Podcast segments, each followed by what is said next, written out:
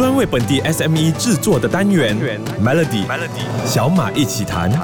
你好，我是小马。马来西亚的直播带货的趋势已经有好几年的时间了，尤其是在疫情期间呢，只要一打开 Facebook 就可以看到很多不同的平台在开 live 卖产品，通过直播的方式来带货，更是大部分商家主要的卖货管道，也让长时间处于居家防疫状态的大马人对直播电商的接受度和参与度都大大增加，消费习惯也因着这样而改变。疫情期间，人人都直播带货，可能就连你隔壁家的安。弟也是一个直播主，可是来到了现在，感觉诶冷了下来。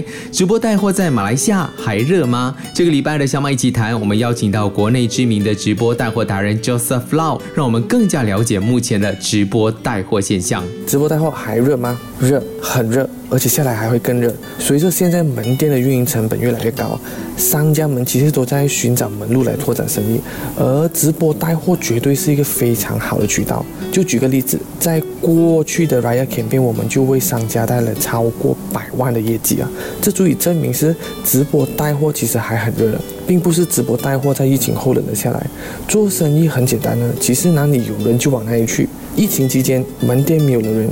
人都跑哪里去了？人都跑到手机的 APP 里去了，在家没事做刷手机。加上那时候是物资缺乏，有需求，所以在 Facebook 开直播啊做生意，有人有需求，有了供应。自然而然就形成了一个生态圈，对不对？所以直播带货就在那个时候崛起。但是疫情过后，人的选择多了，时间花在其他地方，没有能力抢占消费者时间的带货主播是就自然而然被淘汰了，而不是直播带货冷了。谢谢 Joseph。Joseph 呢，主要是在做 TikTok 运营和孵化。有看 TikTok 直播带货的，应该都对他不陌生。其实我们刷 Facebook 还是有看到不少的直播，只不过时代发展的太快，观众或者消费者。的要求也越来越高，你的产品、直播主、直播模式等等的各方面都需要不断的提升。做生意本来就是这样，创新是必须的。市场没有淘汰任何一个老板，是老板自己放弃了进步。明天的 Melody 小麦体坛继续和你聊聊直播带货。直播带货的浪潮吹进了马来西亚之后，这几年都看到不少的单位举办直播王之类的比赛，培养有潜力的素人直播主。在中国，直播带货的现象更竞争。你或许没有看过他的主播片段，但你一定听过这个名字——李佳琦。李佳琦可以说是电商直播网红中的绝对代表。接着呢，昔日高高在上的明星也纷纷放下了身段。你看到艺人、歌手、演员，甚至是企业的 CEO，也都加入带货的行列。就连刘畊宏都走进了直播间，边运动边卖产品。今天的小麦奇谈依然有国内知名的直播带货达人 Joseph Lau 来回回答大家的疑问。Joseph。对比国外，马来西亚直播带货和其他地区的直播带货，你发现有什么特别的地方吗？马来西亚是个多元种族、多元文化、多个语言的国家，比较起中国、印尼、泰国、越南这些国家，我们没有办法一语通行。虽然这样不是很方便，但这也是我们国家独特的一面。嗯，在马来西亚我们会看见马来同胞开直播教华语卖课程，华人说马来话带货。印度同胞会三语甚至五语，还有各大土族的语言和文化，这样的环境是蛮有趣的，也产生了更丰富的直播内容。马来西亚直播带货的环境可以说是人情味十足。举个例子哈，呃，如果想要做马来市场，那我们就要说巴哈色，这样会更亲切，互动力会提升。就好像我们华人见到嘎吉浪啊，啊，话一出来就是 brother 了。成交就更容易，这些都是我觉得马来西亚蛮独特的地方。谢谢 Joseph。或许马来西亚还没有另一个李佳琦，但是每个环境都有不同的优势，我们可以参考别人的做法，再加以改进。不过在这之前呢，最重要是先找到自己的平台或者产品定位，掌握好营销的能力，做到真实的直播互动，才能够达到最好的效益。明天继续有小马一起谈。直播带货已经成为了很多企业吸引消费者、促进销售的重要渠道。然而，随着直播带货不断有新花样，也出现了风险和问题，这可能会对企业造成一定的影响。中国就发生了不少在短视频平台的电商带货纠纷，还有主播犯错的事件，更有著名的带货主播需要避避风头，过一段时间才能回归直播。而在马来西亚，有关直播带货的事件，嗯，你可能比较印象的，应该就是某某知名直播主的旅游配套风波这一类的八卦新闻。对这行业。其他的问题比较不清楚，那来问问直播达人 Joseph 好了。其实直播带货的过程当中，有哪一些风险和合规的问题是需要注意的呢？相信被爽单是其中一个风险啊，但现在已经有很多的系统可以处理这个问题，而且顾客也可以直接在线上付款，所以这个风险是已经减低很多了。基本上在直播带货上面是没有什么风险的，而且还可以减低了运营成本。啊，我是在 TikTok 带货的，比较起其他的平台，TikTok 是为了保护整个生态圈啊，设定了很多的规条啊，比如说不能卖仿冒品，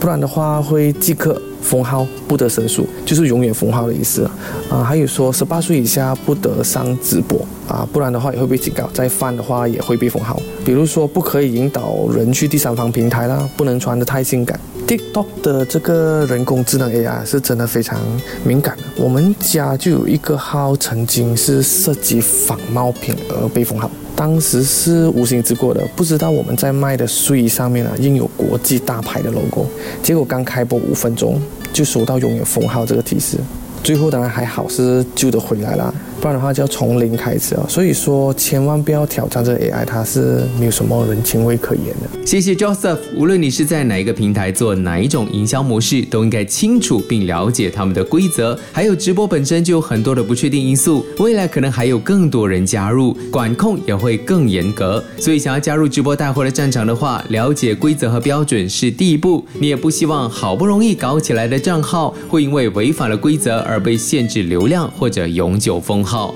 明天继续有著名的直播达人 Joseph Lau 跟小马一起谈。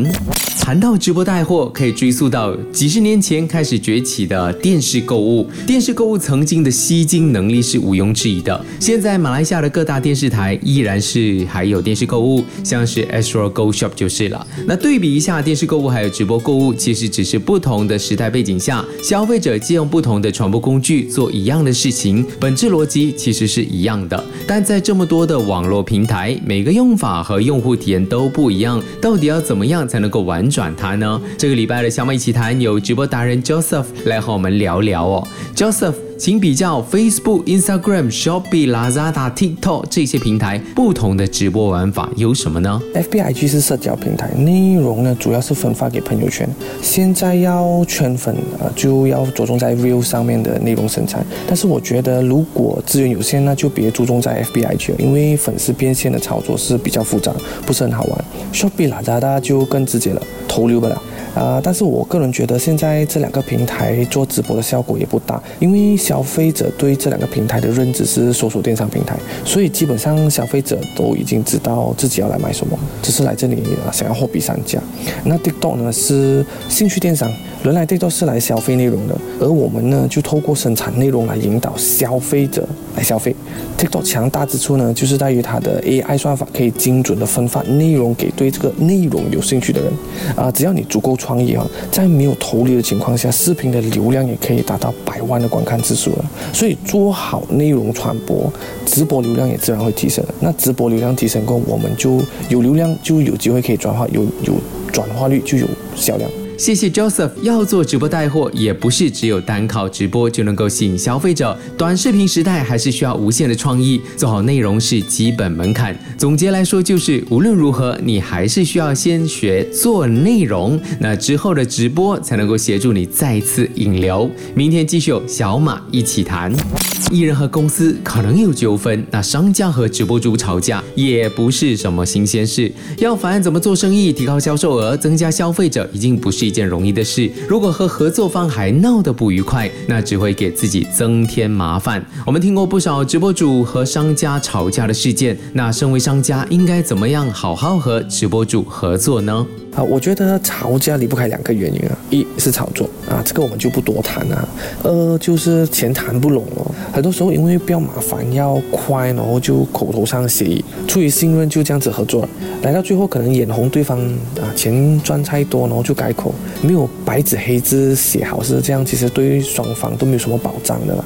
那我觉得每次合作都要签约啊，都要找个律师这样子，是也挺麻烦一下的。所以我建议采用像这样子 Affiliate 系统是谈妥了提成就直接可以设定，由系统来结算，这样子会减少人为的错误哦，呃，就产减少了误会。最后，我觉得，嗯，彼此尊尊重是非常重要的啦。经商是不容易的，直播主也不简单。所以都不要亏待对方哦，彼此尊重才能够长远性的合作了。说话的是国内著名的直播达人 Joseph。那是的，相互尊重、互相信任，才能够建立起长期的合作伙伴关系。那谢谢 Joseph Lau 这个礼拜在小美奇谈的分享，让我们了解到直播带货在马来西亚目前的情况。还在以直播作为卖货管道之一，或是想要开启这条道路的商家，希望这些内容都可以为你带来不一样的视野。想要重听回这个礼。般的内容，欢迎你去到 S Y O K Show 来收听。我是小马，我们下个星期再见。Melody 小马一起谈，早上十点首播，傍晚六点重播，用两分钟的时间，每天抓住一个新的变化。